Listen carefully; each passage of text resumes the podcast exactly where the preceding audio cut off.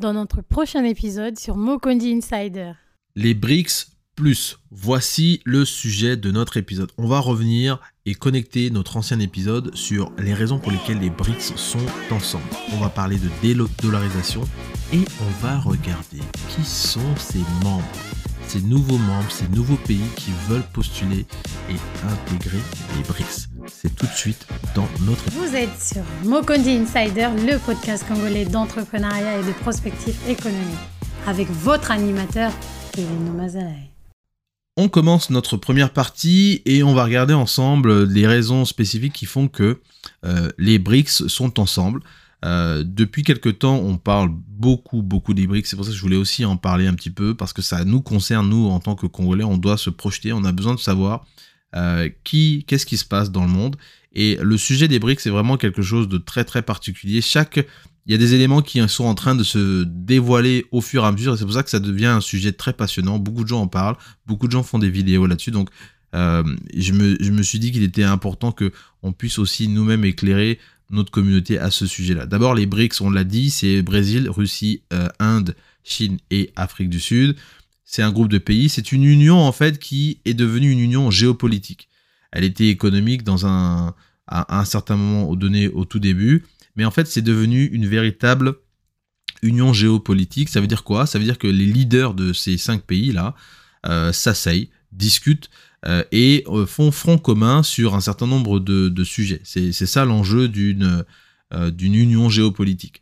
C'est comme quand vous parlez, quand on parle de l'Europe et quand l'Europe dit, ben nous, voilà, en tant qu'Européens, c'est ce que nous souhaitons, c'est ce que nous voulons voir.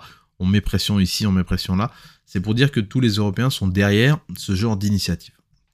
Maintenant, euh, les BRICS sont évidemment pas une union comme l'Union européenne, on va pas faire de comparaison dans ce sens-là, euh, ni comme l'Union africaine aussi.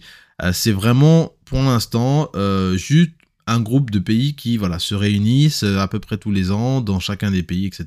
Mais l'agenda qu'ils sont en train de dévoiler petit à petit est en fait un agenda qui nous révèle des éléments très importants et c'est ce que je vais essayer d'expliquer ici. D'abord, les BRICS se présentent comme étant une sorte de contre-pouvoir, une sorte d'alternative au système mondial dans lequel on est. Et je m'explique.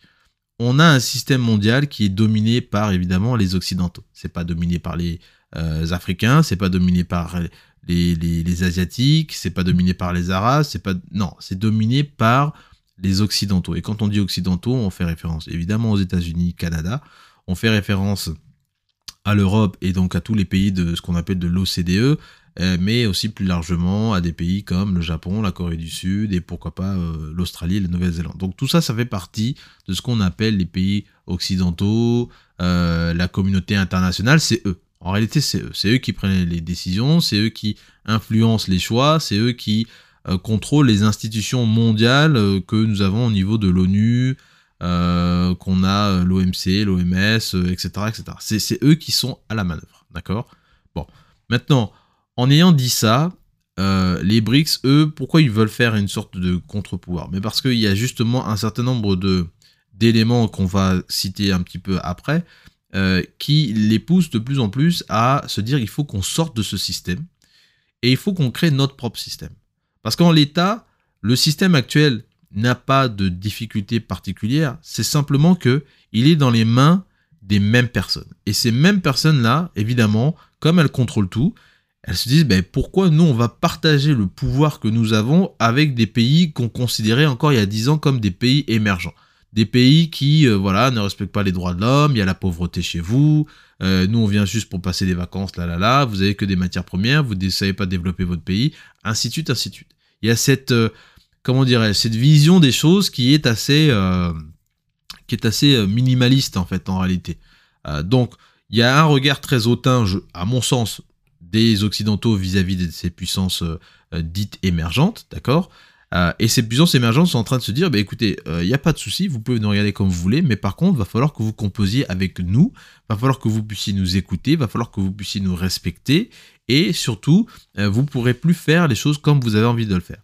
Et donc, ces pays-là, ces cinq pays, sont en train de d'établir un rapport de force vis-à-vis de ce qu'on appelle cette hégémonie euh, donc euh, mondiale, euh, dans, dans, lequel en fait bah, les pays qui sont moins développés, qui sont moins forts économiquement, moins forts militairement aussi, ça c'est important, euh, n'ont pas euh, beaucoup de, poids euh, dans, la prise de décision. Vous voyez, on se bat encore, on a encore des débats sur, sur le fait que l'Afrique n'a toujours pas de, de siège aux Nations Unies. Il faut qu'on se pose la question pourquoi? Parce que l'Afrique n'arrive pas encore à parler d'une seule voix. Il n'y a pas ce rapport de force là qui est présent face aux Occidentaux pour leur dire que nous exigeons un siège. Vous savez, le respect, c'est ça aussi. C'est que on ne on peut pas le demander et, qu'on nous le sert sur un plateau, il faut aller le, chercher, il faut aller l'arracher, et il faut montrer qu'on est capable de le garder aussi. C'est ça la, vraie force de ceux qu'on respecte, de ceux qui vont chercher le respect et qui euh, changent justement cette dynamique-là, ces relations. Donc les BRICS sont en fait en réalité en train de faire exactement ça. La deuxième chose euh, qui est importante aussi, c'est que ce rapport de force, il est commercial, il est aussi stratégique. Pourquoi? Mais parce que ces pays-là contrôlent un certain nombre de euh, matières premières qui sont essentielles au bon fonctionnement de la planète, qui sont aussi essentielles pour tous les agendas de, des pays dits occidentaux qui sont en train de faire avancer ce qu'ils appellent la, transition écologique et aussi même la transition numérique en réalité, parce que euh, la transition euh, écologique, bon, on le sait, euh, c'est les voitures électriques, euh, c'est utiliser du gaz naturel, c'est voilà, c'est des choses un petit peu comme ça. C'est consommer de manière un peu différente, recycler et ainsi de suite. Mais en réalité, pour qu'on fasse une voiture électrique, il vous faut du pétrole, il vous faut des matières premières comme du coltan, de la manganèse, il vous faut des microprocesseurs, il vous faut des semi-conducteurs, il vous faut des batteries. Bref, il vous faut c'est-à-dire tout un, panel de, produits, de matières premières, de savoir-faire aussi. Euh, et tout ça s'appuie sur des chaînes logistiques qui, en réalité, en, Europe et aux États-Unis, euh, ne, ils ne sont pas, en fait, si vous voulez, en capacité de pouvoir euh, faire tout ça. Alors, il y a des débuts, effectivement, on essaye, mais si vous le voyez bien, la France, pour, pour, prendre un exemple, ou on peut prendre même l'Allemagne, l'Allemagne n'a pas de coltan n'ont pas de manganèse. D'accord euh, C'est à, se dire s'ils ont même des, minerais chez eux. Donc ils sont obligés d'aller les chercher dans des pays qui ont justement ces minerais-là. Donc ces BRICS sont en train de dire, écoutez, nous, on sait que notre position est stratégique. On a fait le classement avec euh, chacun des pays pour les, positionner vis-à-vis d'un certain nombre de matières premières. Euh, on a mentionné, je prends un exemple, que la Russie est une superpuissance énergétique vis-à-vis de ses productions, vis-à-vis de ses ressources naturelles euh, et euh, de sa capacité à pouvoir exporter, à transformer un certain nombre de matières premières qu'elle possède dans son sous-sol. Donc, des pays comme la Russie, ne pas être copain avec la Russie, c'est pas du tout stratégique si vous savez que vous avez besoin de gaz naturel, que vous avez besoin de faire des batteries, que vous avez besoin de, pour l'agriculture, vous avez besoin de phosphate. Bref, vous avez, vous avez besoin ou de, de, de potasse euh, vous, avez besoin d'un pays qui est capable de vous fournir en fait. Donc les BRICS sont en train de dire, nous écoutez, vous nous considérez pas trop, il n'y a pas de problème, mais nous on détient quand même euh, un certain nombre de matières premières, et donc on est en train de s'entendre à tous les cinq pour que ben voilà, on puisse décider de comment on va gérer les choses. Et, ça c'est hyper important. C'est hyper important. Les BRICS, on l'a dit, c'est 25% du PIB mondial. 25% c'est beaucoup. C'est pas 5%. Euh, c'est vraiment un gros morceau un très très gros morceau. Et j'aime bien euh, Charles Gave qui dit, vous savez, l'économie c'est de l'énergie transformée. Mais pour qu'on ait de l'énergie, il faut qu'on ait des producteurs d'énergie. Voilà, je m'arrête juste là. Ensuite, on a euh, troisième, euh, le troisième élément qui, me semble être très très pertinent, c'est la dimension monétaire. Et sur la dimension monétaire et financière, on a plusieurs projets qui, alors certains ont été actés, d'autres qui font l'objet de spéculations, mais je pense que on aura beaucoup plus de clarté puisque cette année, euh, je crois, euh, on, aura un sommet donc des BRICS euh, qui va se tenir, je pense, en juillet ou en août par là, qui va se tenir en Afrique du Sud. Donc, on aura certainement de nouvelles, comment dirais-je, de nouvelles informations et de, nouvelles prises de position de la part des dirigeants de, ces, pays. mais la dimension monétaire, je vais juste donner un exemple pour que ça, puisse euh, parler à tout le monde. Les, BRICS sont des pays qui ont été forcés, comme tous les autres pays, à faire du commerce en dollars. Pour tous les pays qui possèdent des matières premières, et quand je dis matières premières, ça peut être aussi des bovins, ça peut être du, cacao, ça peut être du, café, du thé, etc. Euh, si vous avez ces matières premières-là, vous êtes obligé pour les vendre de commercer en dollars. C'est euh, le dollar américain et la, monnaie qui a été imposée à la sortie de la Deuxième Guerre mondiale comme étant la réserve mondiale de change en fait. Donc pour tous ceux qui veulent faire du commerce, vous devez utiliser le dollar. Ça s'arrête là. Ça a été imposé par les Américains, les grands vainqueurs de cette Deuxième Guerre mondiale. Mais c'est là où les BRICS sont en train de dire, nous, on voudrait changer ça. Alors évidemment, les Américains, eux, ça les arrange de pouvoir euh, laisser le dollar être utilisé par le monde entier. Pourquoi ça les arrange? Mais Parce que les Américains, eux, plus ou moins contrôlent ce qui se passe. Ils contrôlent les flux financiers, ils savent où leur argent part. Donc, Demain, ils peuvent très bien dire, écoutez, nous, on n'aime pas bien ce que vous faites comme transaction avec notre monnaie, puisque c'est quand même le dollar américain et la propriété des États-Unis d'Amérique. Et donc, il y a des banques, des pays qui se sont retrouvés sanctionnés sous prétexte que bah, ils ont mal utilisé le dollar américain. Au-delà de ça, vous prenez le cas de la Russie. Euh, la Russie qui a décidé d'attaquer l'Ukraine, enfin, qui a décidé de se défendre vis-à-vis de l'Ukraine et de repousser en fait euh, euh, le régime de Kiev euh, pour leur montrer que bah, eux aussi sont capables de repousser et qu'ils ne veulent absolument pas que l'Ukraine rentre dans l'OTAN, parce qu'en fait la, vraie, le fond de l'histoire en fait il est là, d'accord? les États-Unis qui évidemment contrôlent le dollar ont dit bah écoutez les avoirs que vous avez chez nous, on les gèle. Donc, ils ont confisqué près de 300 milliards d'avoirs russes euh, qui était donc euh, aux États-Unis, puisque évidemment pour des raisons euh, de commerce, quand vous vendez vos matières premières à un pays ou à un autre, elles sont stockées généralement dans ce pays-là. puis après vous les faites, vous les rapatriez ou vous les utilisez pour acheter des biens ou des ou des services sur place. Et puis bon voilà, c'est comme ça que les échanges se font plus ou moins entre les banques centrales ou voilà entre différentes institutions. Et donc euh, il y a tout ce processus de settlement qui, est en train de se faire, mais on va pas rentrer là-dedans, c'est pas pas le sujet du truc. Donc il y a des avoirs euh, qui, russes qui étaient donc euh, aux États-Unis. Les États-Unis se sont levés, on dit ben non, nous on bloque ça, donc maintenant c'est pour nous. Comme ça, du jour au lendemain, sans sans enfin sans demander la permission à qui que ce soit, on vient, on vous prend on vous prend ce qui vous appartient et puis bah puis basta, vous vous fermez vos gueules. Donc dans ce genre de scénario comme ça, euh, il y a évidemment des pays qui se disent tiens, nous aussi, si demain on commence à sentir des pieds, peut-être que les États-Unis peuvent nous dire ben non, on vous bloque, on vous paye plus ça. Vous vous êtes jamais posé la question de quand euh, on entend à la télé, euh, et notamment là en ce moment on parle beaucoup du, Soudan, il y a, y a, des affrontements au Soudan qui sont assez graves entre, bah, entre deux, deux, deux, militaires. qui chacun a sa faction et donc ils sont en train de se taper sur la gueule pour voir qui va sortir de la vainqueur. Mais les États-Unis ont annoncé qu'ils allaient suspendre leur aide auprès, de, auprès du Soudan. Donc le Soudan ne pourra plus recevoir de dollars. Mais les Américains n'ont même pas, ne passent pas par l'ONU, ne passent pas par euh, FMI ou je ne sais. Non, non, ils vous annoncent ça seulement comme ça, et puis ils vous disent que ça s'arrête là. Le dernier point que je voulais juste apporter sur cet élément-là, c'est que dans cette dimension monétaire et financière, vous ne contrôlez pas le dollar. Et ça, c'est important. Quand vous vendez votre pétrole, vous vendez et donc on vous donne des dollars en échange. Mais par contre, quand vous prenez de la dette de la part du FMI, comme le Congo a fait avec la facilité élargie de crédit, d'accord? On nous donne de l'argent, on nous donne des dollars, on ne nous donne pas des francs CFA. On nous donne ces dollars-là, et donc, comme c'est un prêt, va falloir qu'on rembourse ces dollars.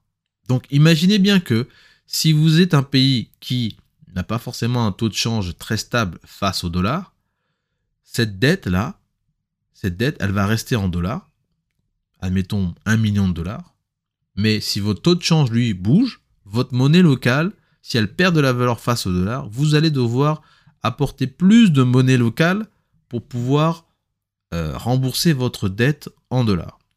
L'autre élément aussi qui est important et sur cette, euh, dimension de l'échange de, monnaie locale à, monnaie euh, au dollar américain, c'est que pour que vous puissiez obtenir des devises étrangères, donc du dollar américain, pour éventuellement rembourser votre dette en dollars américains, vous devez euh, avoir quelqu'un qui vous donne des dollars, mais on ne va pas vous donner des dollars gratuitement.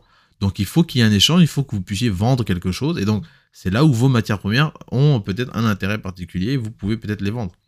Donc c'est la subtilité qui est là et qui fait que quand on, continue à utiliser la monnaie de quelqu'un d'autre, on ne, on, ne s'enrichit pas forcément comme on le pense.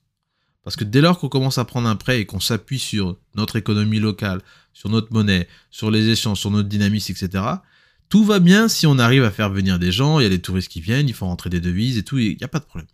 Mais quand c'est pas le cas, vous vous retrouvez dans une difficulté telle pour aller chercher des dollars, pour en trouver. Et ça, ça c'est difficile. Et c'est ce qui met des, pays à genoux parce qu'ils ont du mal à rembourser leurs dettes. Ils sont là, ils font des défauts de paiement, etc. On l'a vu pour le cas de beaucoup d'économies en, Amérique latine, comme l'Argentine, l'Uruguay, le Paraguay, qui ont eu des gros soucis financiers dans les années 90. Euh, ça a été le même cas aussi pour nous au Congo avec euh, euh, bah, nos, dettes. Vous prenez la dette que nous avons qui est de 120% du PIB. En réalité, c'est une dette qui est estimée en dollars. C'est pas une dette qui est estimée en francs CFA. Et même si vous faites la conversion, c'est pas, c'est pas, ça, ne sert absolument à rien. Pourquoi? Mais parce que les gens à qui on doit cet argent, c'est pas du franc CFA qu'ils veulent. Ils vont pas accepter le franc CFA. Où est-ce que vous pouvez utiliser le franc CFA en dehors de la zone CEMAC et de la zone CDAO Nulle part. Même en France, on vous accepte pas le truc. Et pourtant, c'est eux qui le fabriquent. Donc, vous voyez, euh, c'est là, où c'est, difficile. C'est là où c'est difficile. Donc, voici ce qui conclut notre euh, première partie sur les raisons pour lesquelles les BRICS sont ensemble. C'est une véritable dynamique qui est en train de se mettre en route pour, pour avancer. Alors, je voulais juste, avant de, avant de quitter cette première partie, mais de parler de deux, de trois projets. On a euh, le Contingent Reserve Arrangement, qui est en fait un arrangement euh, pour que euh, justement des pays aient une sorte de réserve de change entre eux. C'est une sorte d'assurance qu'ils ont prévu entre eux. Donc ça, ça a été, ça a été signé en 2014 à l'un des sommets des BRICS. Il y a aussi la création de la, nouvelle banque de développement, de New Development Bank, qui elle aussi va permettre de financer donc les pays membres euh, et aussi d'autres pays qui seraient non membres, qui auraient besoin de financement, d'aide, etc. Mais évidemment, ça va exclure euh, le, dollar, d'accord euh, Et puis le dernier projet financier et monétaire qui alors fait l'objet de beaucoup de spéculations parce qu'il n'y a encore pas d'éléments concrets et officiels à ce sujet, c'est une monnaie unique, une monnaie des BRICS en fait, et qui serait une sorte de monnaie crypto, donc ce qu'on appelle vulgairement, enfin pas vulgairement, mais ce qu'on appelle, euh, ce qu'on appelle une monnaie euh, digitale euh, qui appartient à une banque centrale, donc une CBDC, Central Bank Digital Currency. Et c'est un petit peu ce dont tous les amateurs de crypto, de Bitcoin redoutent, parce qu'en fait, les CBDC sont euh, des monnaies qui sont gérées directement par les, par les banques centrales, un peu comme la monnaie qu'on utilise au, jour le jour, mais qui en fait contournent directement les banques commerciales. Et donc, euh, selon, selon les, explications, les, les spéculations d'un certain nombre de, de personnes qui, euh, qui, étudient le cas des CBDC, vous aurez donc une, une, monnaie qui est complètement digitale, vous aurez plus de, papier, plus de pièces, plus rien. Donc ça va se faire avec un portefeuille électronique. Hein, euh, vous avez donc votre argent à l'intérieur. Et donc la banque centrale est capable de, bah, de vous créditer, de vous débiter euh, votre compte. Et euh, la plus grande peur en fait, c'est que bah, le gouvernement a maintenant un œil très, enfin, un œil, un œil sur, sur, vos, sur vos finances et sur ce que vous faites avec votre argent, puisqu'il faut imaginer que ce portefeuille électronique serait comme un compte courant. Et donc, bah, vous avez la banque centrale qui est capable de savoir si vous avez acheté du pain hier, euh, si vous avez dépensé de l'argent euh, dans un strip club, ou si vous avez bu euh, des bières, combien vous avez bu de bière, etc. Parce qu'évidemment, il y a toute une traçabilité qui se fait. Le secret bancaire, il existe bon, aujourd'hui plus ou moins, d'accord, sauf si la justice demande à, avoir accès à vos comptes et à vos relevés, etc. Mais sinon, il y a le secret bancaire et donc on ne peut pas venir exiger à une banque de donner les informations bancaires d'un individu. Mais si on passe par ces CBDC, eh bien, le gouvernement euh, aura accès à travers les banques centrales directement à toutes les informations et tout ce que vous faites sur votre argent. Et donc, les gens, euh, les gens qui sont contre ça justement au fait que bah, vous allez vous retrouver avec un État un peu totalitaire où bah, il contrôle tout et vos libertés seront en fait jetées à la poubelle. Quoi. et c'est pour ça que beaucoup de gens disent prenez du Bitcoin, prenez de l'or, prenez de l'argent, parce que ce sont des, des monnaies qui ne sont pas sous le contrôle de banques centrales. Et c'est cette quête et cette recherche de liberté qui pousse les gens à dire ben, on doit passer par ces éléments-là parce que sinon bah, on risque de se retrouver euh, avec ces CBDC. Je tiens juste à rappeler que l'idée des CBDC se rapproche beaucoup à l'idée euh, que on aurait dans le livre d'Apocalypse euh, que vous retrouvez dans la Bible où on aurait justement cette marque de la bête qui, en fait, serait cette marque qui sera imposée à tout le monde et qui nous permettrait bah, d'aller à l'hôpital, euh, de se soigner, de dépenser de l'argent, de, vivre tout simplement, en fait. Euh, et donc, peut-être que ça va se, matérialiser avec une puce qui serait connectée à un code barre. Euh, vous prenez, il y a un film avec Justin Timberlake, j'oublie le nom, mais en fait, ils ont pareil des, des dans, dans, la peau une sorte de, de, de, de de compteur en fait, et donc c'est pas de la monnaie, mais c'est du temps. Euh, c'est du temps, et donc bah, vous pouvez avoir une heure, 10 heures, 20 heures, 30 euh, jours, un mois, euh, un siècle. et donc vous, vous pouvez vivre juste, juste comme ça. Mais c'est voilà, très, très intéressant. Je sais plus c'est quoi le nom du film, on, va rechercher. Mais voilà, en réalité, les CBDC, alors ça pourrait évidemment aider le commerce, ça pourrait aider à faire pas mal de choses. Mais la vraie question, c'est voilà, c'est quoi la on n'est pas sur de la protection des données. Vous imaginez bien qu'en Chine, bon, on sait, ils, ont déjà ils ont déjà mis en place un système euh, à point ou un système de, récompense sociale, si on peut dire comme ça, où votre comportement social euh, est récompensé. Et si ben, vous avez un mauvais comportement, vous êtes pénalisé. Donc, bah, si vous crachez dans la rue, vous jetez vos poubelles en retard, euh, vous faites du bruit, vous faites tout ça, ça peut être des éléments qui font que bah, vous ne vous comportez pas bien en société avec les autres et donc on peut vous pénaliser. Et si par exemple bah, vous vous comportez bien, bah, on peut vous donner peut-être plus d'argent, on peut vous donner euh, un taux d'intérêt plus favorable pour votre prêt euh, immobilier. Enfin bref, on, peut vous donner voilà, des avantages que l'État voilà, vous, vous donnerait en fonction bah, de, votre comportement. Donc c'est ce qui fait le plus peur en fait dans l'histoire des CBDC. Voilà, je vais juste m'arrêter là, on va continuer sur la deuxième partie et on va essayer de parler un peu plus de la dédollarisation euh, et, de, vraiment pourquoi c'est important de comprendre euh, cet aspect de la, de la dédollarisation. Bienvenue dans cette deuxième partie, deuxième partie de notre épisode sur les BRICS et notamment sur euh, ce qu'on appelle les BRICS Plus. Enfin, moi, c'est ce que j'appelle les BRICS Plus. On continue notre série là-dessus. On va parler maintenant de la dédollarisation. Voilà un terme assez euh, complexe peut-être, mais qui est très simple à comprendre.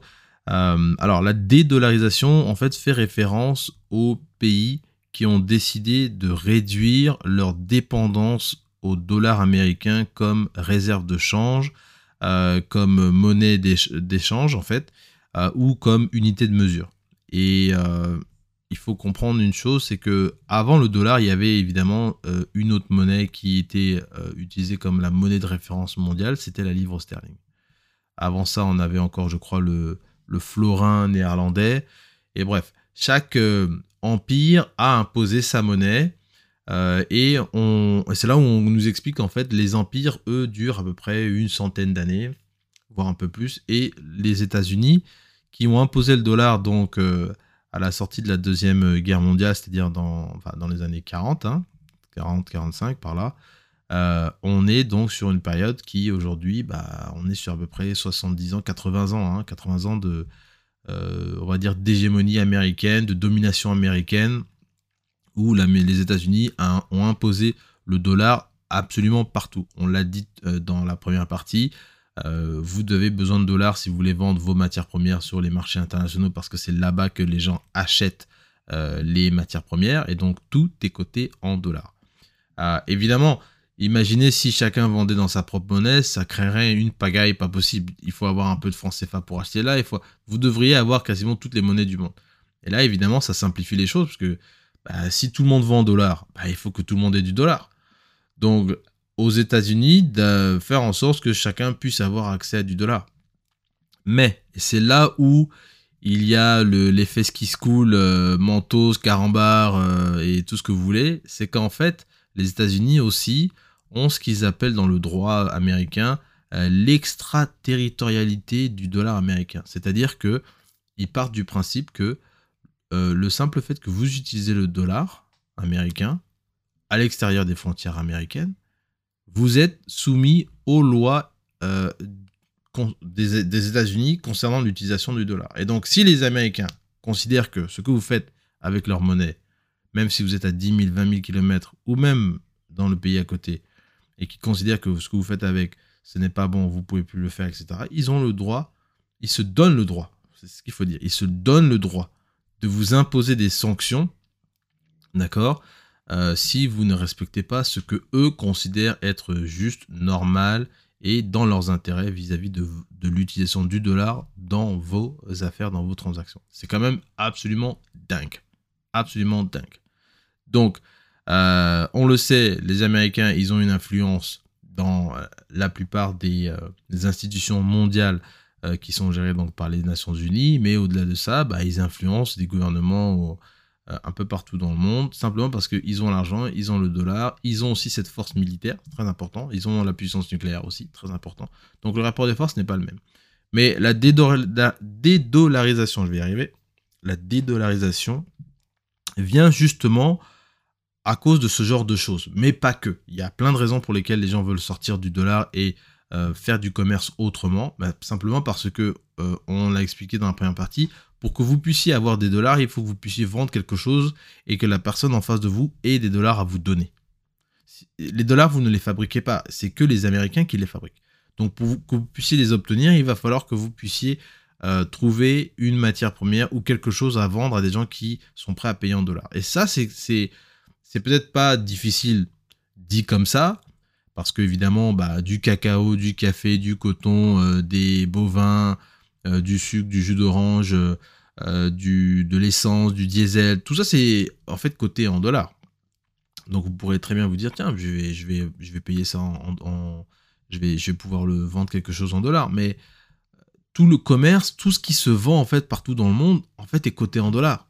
Vous voulez changer du franc CFA en euros, vous passez par le dollar pour aller en euros en réalité.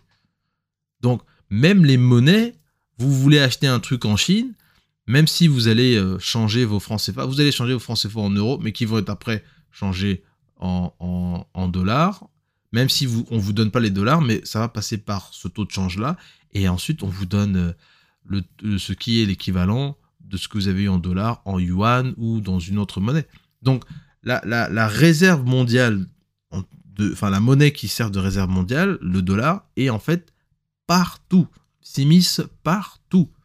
Quand on vous dit qu'il y a des taux de change entre l'euro et un tel monnaie, ne, vous détrompez pas, on passe toujours par le dollar en réalité. Donc bref, ça c'est une question importante. Donc la dédollarisation, elle est là. je voudrais juste vous partager un, petit article que j'ai trouvé sur LinkedIn qui me semblait être intéressant, et qui retrace un petit peu l'histoire euh, euh, et comment en fait le dollar lui-même est menacé. En 2021, le yuan représentait environ 19% des règlements commerciaux de la Russie avec la Chine, contre 49% pour le dollar. Les sanctions occidentales ont exclu les banques et les entreprises russes des systèmes de paiement en dollars et en euros. Alors évidemment, je n'ai pas précisé, mais effectivement, quand euh, les, les, affrontements entre les Russes et les Ukrainiens ont commencé l'année dernière, qu'est-ce qu'on n'a pas entendu? Plein de sanctions, mais c'était quoi? C'était d'abord des sanctions économiques, des sanctions financières. On allait sortir la Russie du système SWIFT. Donc la Russie ne pourrait plus utiliser ce système bancaire international pour pouvoir envoyer de l'argent et recevoir de l'argent. Donc les banques allaient être affectées. Donc si les banques étaient affectées, vous qui recevez de l'argent, vous allez être affecté. D'accord? Bon. Et donc, enfin vous, quand je dis vous, c'est euh, les Russes. D'accord, mais dès lors qu'on commence à toucher à votre portefeuille, en fait, on touche à, quelque chose d'assez vulnérable en réalité. Et, donc, euh, euh, les, Russes, les Russes se sont retrouvés en fait privés de dollars. Les Américains ont même gelé les avoirs russes qui étaient euh, d'une hauteur d'à peu près 300 milliards de dollars aux États-Unis comme, enfin, comme étant une des sanctions contre bah, les activités des Russes au niveau de l'Ukraine. Donc on, nous explique ici que les réserves d'or et les devises étrangères ont été gelées. La Chine, deuxième économie mondiale, est la plus grande puissance à ne pas se joindre aux sanctions économiques contre la Russie. Au cours des neuf derniers mois, le yuan ou le renminbi a fait des progrès en Russie selon une étude de Reuters euh, portant sur des données et des entretiens avec 10 acteurs du monde des affaires et de la finance. Alors effectivement, les deux se sont entendus pour euh, faire du commerce dans la monnaie de l'un et de l'autre. Donc les Russes acceptent le yuan et les Chinois acceptent le rouble euh, pour pouvoir justement faire des transactions entre les deux. Donc en fait, ils sont déjà en train de contourner le système tel qu'il est. Et je vous informe que les Russes ont aussi déjà un système SWIFT, enfin un équivalent d'un système SWIFT qu'ils utilisent et qu'ils utilisent avec d'autres pays. Les exportateurs chinois réduisent le risque de change et les paiements deviennent plus pratiques euh, pour les acheteurs russes. Les transactions totales sur la paire yuan-rouble à la bourse de Moscou ont explosé pour atteindre une moyenne de près de 9 milliards de yuan, soit 1,25 milliard de dollars par jour euh, le mois dernier selon euh, les données de la bourse analysées par Reuters. Auparavant, elle dépassait rarement 1 milliard de yuan sur une semaine entière. Les échanges yuan-rouble ont totalisé 185 milliards de yuan en octobre, soit plus de 80 fois le niveau observé en février, lorsque la Russie a lancé ce qu'elle appelait une opération militaire spéciale en Ukraine vers la fin du mois. Donc, clairement, euh, on a, si vous voulez, ce que moi je pourrais appeler le prototypage de ce que un système 100 dollars pourrait ressembler. C'est-à-dire euh, ce que la Chine et les Russes sont en train de faire. Ils sont en train de prototyper entre eux comment euh, le système 100 euh, dollars pourrait fonctionner. Et ça, on ne peut pas le dire autrement. Hein. C'est même comme, quand on dit aux entrepreneurs. Il y a des entrepreneurs qui se lèvent et qui veulent aller demander 100 millions pour créer leur truc. Ils n'ont jamais rien fait. Ils n'ont aucun euh, palmarès, ils n'ont jamais rien euh, véritablement réussi ou pas d'expérience dans leur domaine. on leur dit allez-y prototyper. Ah oui, mais j'ai pas d'argent. Bah, va chercher de l'argent en fait. c'est une aparté, mais bon, il fallait que je mette un petit coup de pompe là-dedans.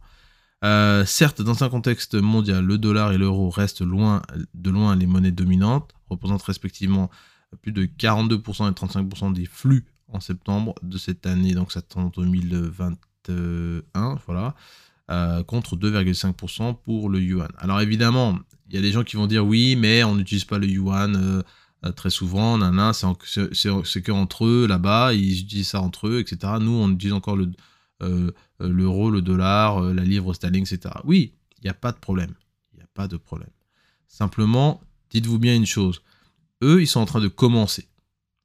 Et ils sont en train d'entraîner d'autres pays avec eux. Donc ça va être les BRICS, les BRICS, à eux seuls, c'est 42% de la population mondiale. 42%. Si 42% de la population mondiale décide d'arrêter d'utiliser le dollar, à votre avis, qu'est-ce qui va se passer? Qu'est-ce qui va se passer?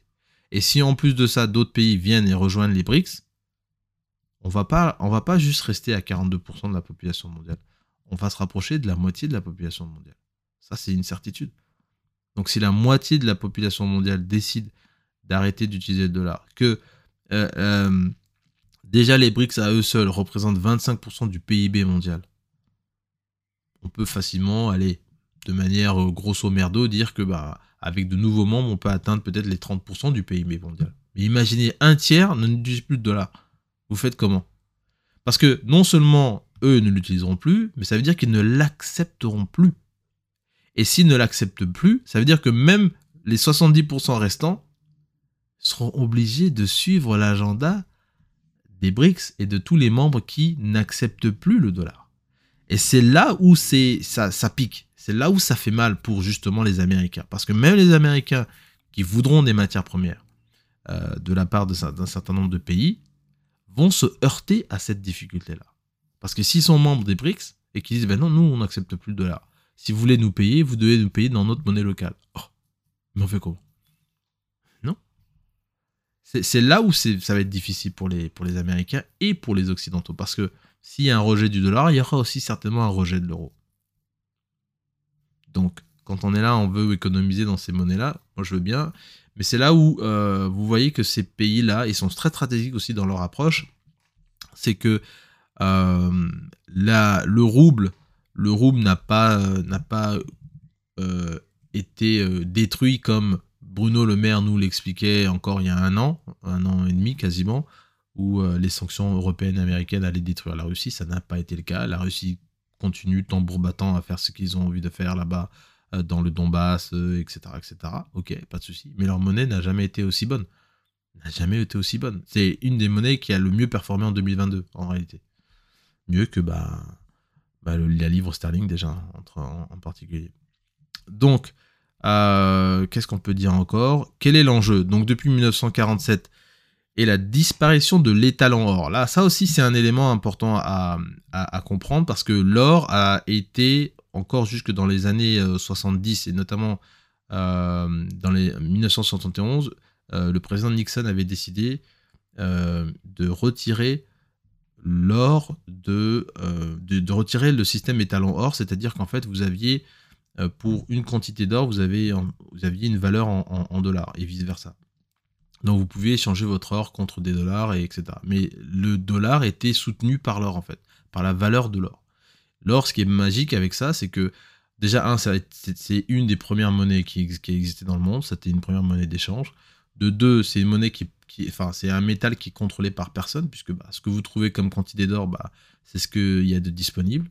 Euh, euh 3, c'est en quantité euh, limitée sur la planète. Euh, donc, euh, si vous en avez, c'est très bien. Ça, ça vous enrichit en réalité. mais le papier, lui, bah, c'est des petits morceaux de. Enfin, la monnaie, la monnaie papier, le franc CFA, tout ce que vous voulez, tout ça, c'est du papier colorié, en fait. C'est littéralement du papier. C'est le même papier avec lequel. Enfin, pas le même. Avec quelques petites différences. Mais c'est du papier, ça brûle. Ça brûle comme du papier normal. Voilà, donc on vous dit qu'un papier qui, où on a écrit 10 000 vaut 10 000, mais en réalité, c'est juste du papier, ça vaut moins que ça. Mais l'or, l'or, lui, il vaut beaucoup plus. Pourquoi? Ben, Parce que pour le trouver, c'est difficile. Il n'y en a pas en grande quantité, d'accord? Euh, Et c'est un métal qui est extrêmement, enfin, excessivement utilisable dans plein d'applications. Donc l'or, en tant que métal, il est extrêmement utile, en fait. Extrêmement utile.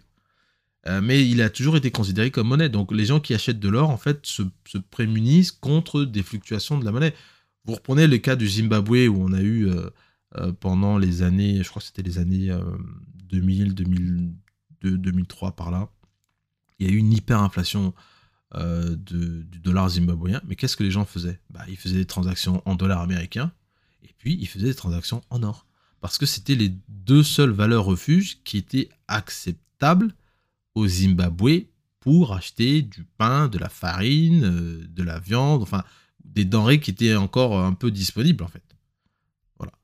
Alors, depuis 1947 et la disparition de l'étalon or, si deux pays du monde veulent commercer, c'est par l'intermédiaire du dollar. La livre et l'euro ne sont pas des ennemis du dollar, mais des concurrents supportables. Donc on parle de la livre sterling ici.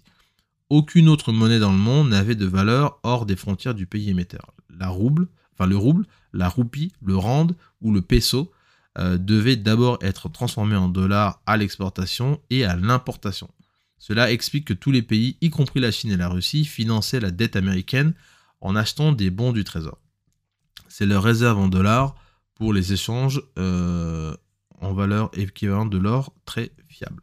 Voilà un petit peu, enfin cet article est, très intéressant, il est sur, sur LinkedIn. Euh, donc vous avez ces éléments-là, et puis bah, surtout, bah, on a des pays, et on va en parler ici euh, dans la troisième partie, des pays qui, comme par exemple l'Arabie Saoudite, qui sont très très très intéressés pour euh, rentrer dans les BRICS, mais qui surtout, dans le cas de l'Arabie Saoudite, ont décidé de vendre leur brut à des pays déjà comme la Russie. Donc d'abord, si vous faites du commerce avec la Russie, normalement vous vous exposez à des sanctions américaine, puisque les Américains ont décidé aussi de mettre des sanctions à tous ceux qui font du commerce avec la Russie ou avec les oligarques russes, les entreprises russes, etc. etc. bref.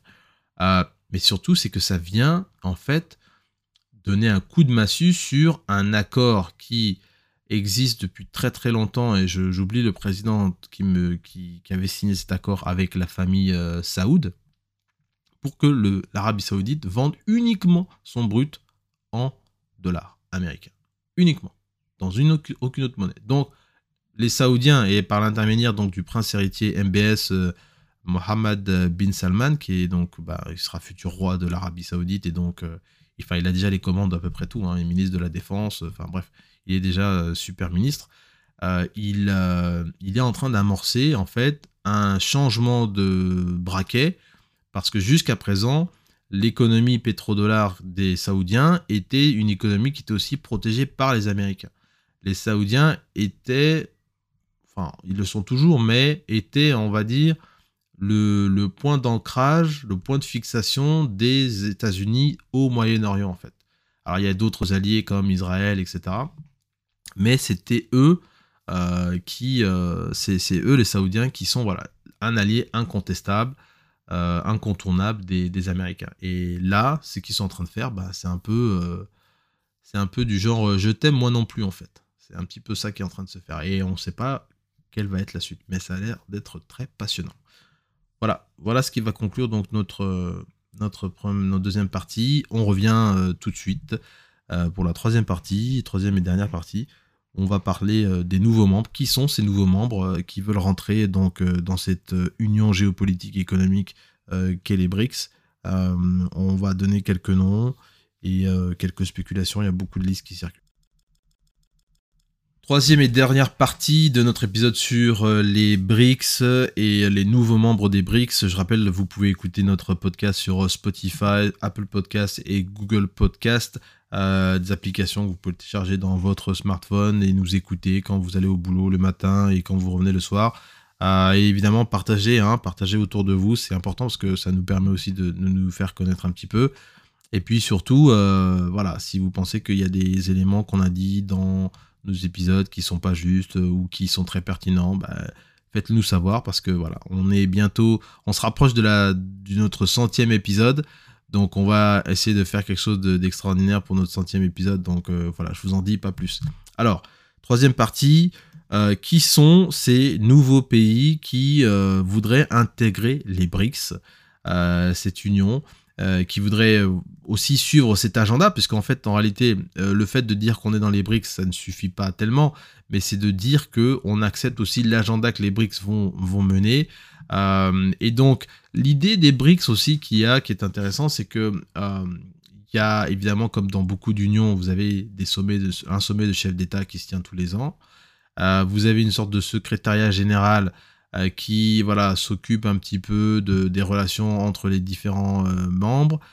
vous avez également des institutions qui sont rattachées donc à cette union. Donc on, on a parlé ici de la nouvelle banque de développement dont le siège est à Shanghai et l'ancienne présidente du Brésil, euh, Dilma Rousseff, euh, que vous avez entendu dans le premier épisode en introduction, euh, elle va être la première présidente donc de la nouvelle banque de développement et, donc elle sera installée en, Chine. D'ailleurs, elle a été en fait officiellement installée à la dernière visite du nouveau président élu brésilien Lula, Lula da Silva, qui était en visite d'État en, Chine, qui est allé voir Xi Jinping. Euh, ça, c'était au début de, l'année, je crois que c'était avril, mars-avril, quelque chose comme ça. Alors, euh, les pays dont on parle, on parle de qui? On parle de l'Arabie Saoudite. Déjà, c'est un pays qui euh, voilà, fait un peu l'unanimité dans, dans les nouveaux membres. Ensuite, on a. Alors, l'Arabie Saoudite, on l'a dit dans une. Enfin, on l'a dit simplement, mais ils se rapprochent beaucoup des BRICS. Et en fait, eux, sont dans une, réflexion aussi très stratégique. Je pense que c'est le cas pour tout le monde, hein, mais eux sont dans une réflexion stratégique parce que, euh, comme on l'a dit, le point commun de tous ces pays, les BRICS, là, c'est qu'ils détiennent des matières premières qui sont stratégiques. Vous voyez, quand on parle de, euh, la transition écologique, moi j'aime beaucoup euh, ce sujet de transition écologique et j'aime écouter les gens qui veulent se battre bec et ongle contre l'idée que les voitures pétrole et euh, la consommation de, de brut euh, et, n'est pas bonne, qu'on peut s'en passer avec des moulins à vent, des miroirs magiques, avec euh, des turbines ici ou là. Non, en réalité, on ne peut pas s'en passer, on a besoin de pétrole. Et juste pour vous donner un, exemple tout con, mais quand vous prenez les voitures électriques, il y a plein de, de, produits qui sont tirés en fait du pétrole. Le plastique en fait partie. Euh, les matériaux composites euh, en PVC que vous avez dans certaines bagnoles sont des dérivés du pétrole en fait. Donc, on a toujours besoin d'utiliser le pétrole. Malheureusement, les pays, les entreprises, ce qu'on appelle les, Seven Sisters, qui euh, sont les plus grosses entreprises pétrolières dans le monde ou énergétiques dans le monde, ont décidé de progressivement diminuer les investissements dans la recherche pétrolière. Et ça, c'est un coût qui va être répercuté peut-être dans quelques années où on va voir que bah, le prix du pétrole va énormément augmenter parce que on a très peu d'entreprises en fait qui cherchent activement de nouveaux gisements.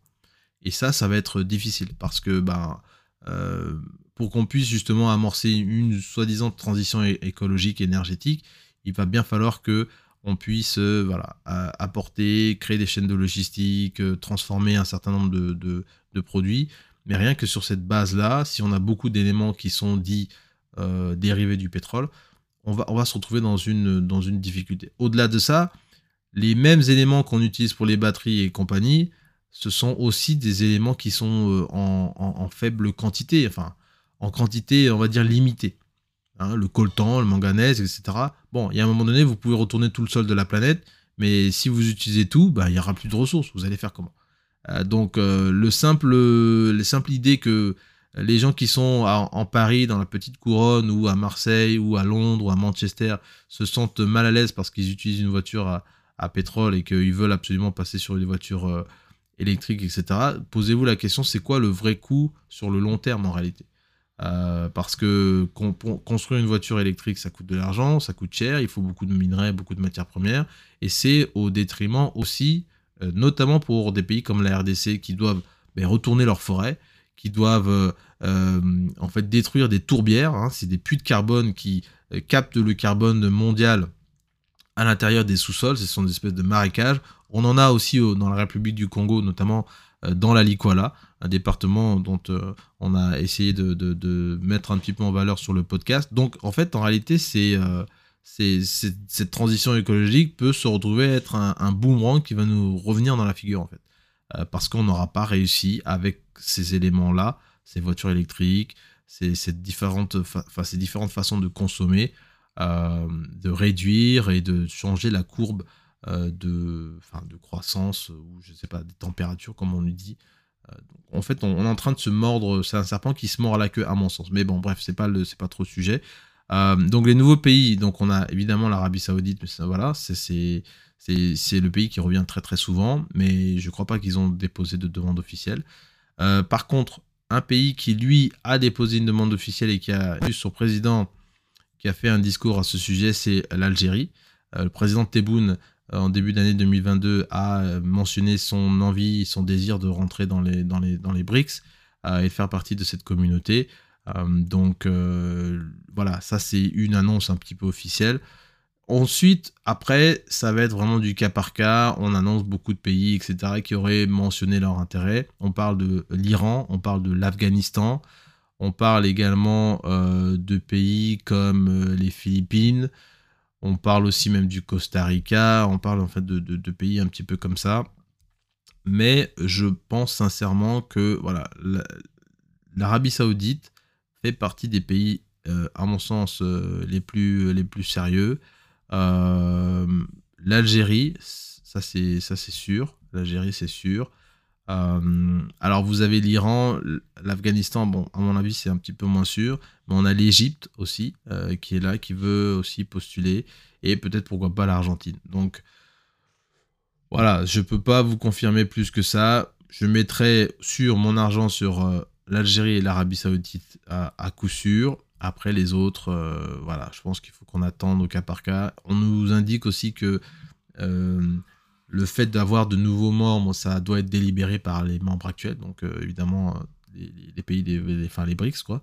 Euh, donc c'est de voir est-ce qu'ils vont accepter toutes les demandes, est-ce qu'ils vont en rejeter d'autres, sur quels critères ils vont les, vont les choisir? C'est aussi pour ça que le sommet avec, en Afrique du Sud, à mon avis, va, va peut-être aborder ce, point-là, ça sera peut-être à l'ordre du jour. Bref, donc il y, a, y, a, beaucoup de choses. C'est un sujet qu'il va falloir qu'on qu'on on doit continuer à en parler. On va, certainement faire un, autre, épisode là-dessus. Mais en tout cas, c'est vraiment passionnant. Donc, je vous invite à, continuer à regarder ce sujet parce que ça, c'est des vrais sujets de prospective qu'il nous faut, garder un œil dessus. le combat fut un temps où on était sur voilà les fascistes, les nazis contre le reste de l'Europe. Et puis on a eu les États-Unis contre l'Union soviétique en pleine guerre froide. Et puis maintenant c'est les États-Unis contre, contre la Chine. Bon.